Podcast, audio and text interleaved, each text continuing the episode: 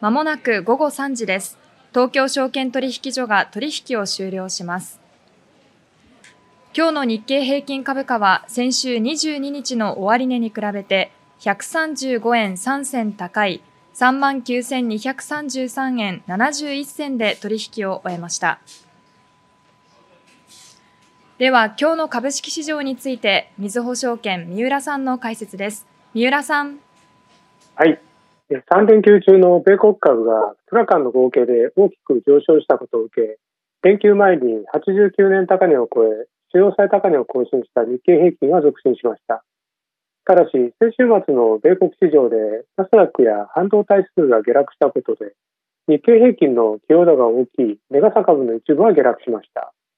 一方、ドル円が150円台で推移していることから、輸出関連が買われたほか、後輩と利回り株などが変わりました。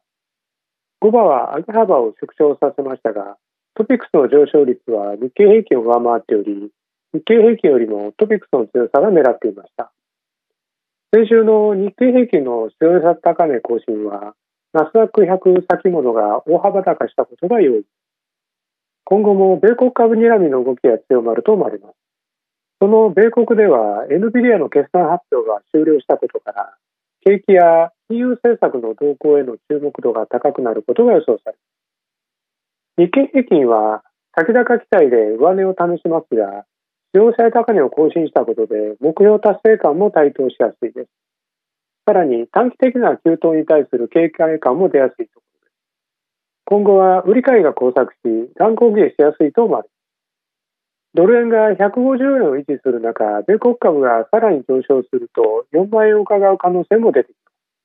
す。一方、短期間で3万8000円程度までの下落の可能性もあり、上下に大きく触れる可能性があることには注意が必要と考えています。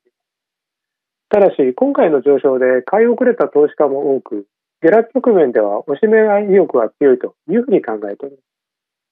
す。以上でございます。みずほ証券三浦さんの解説でした。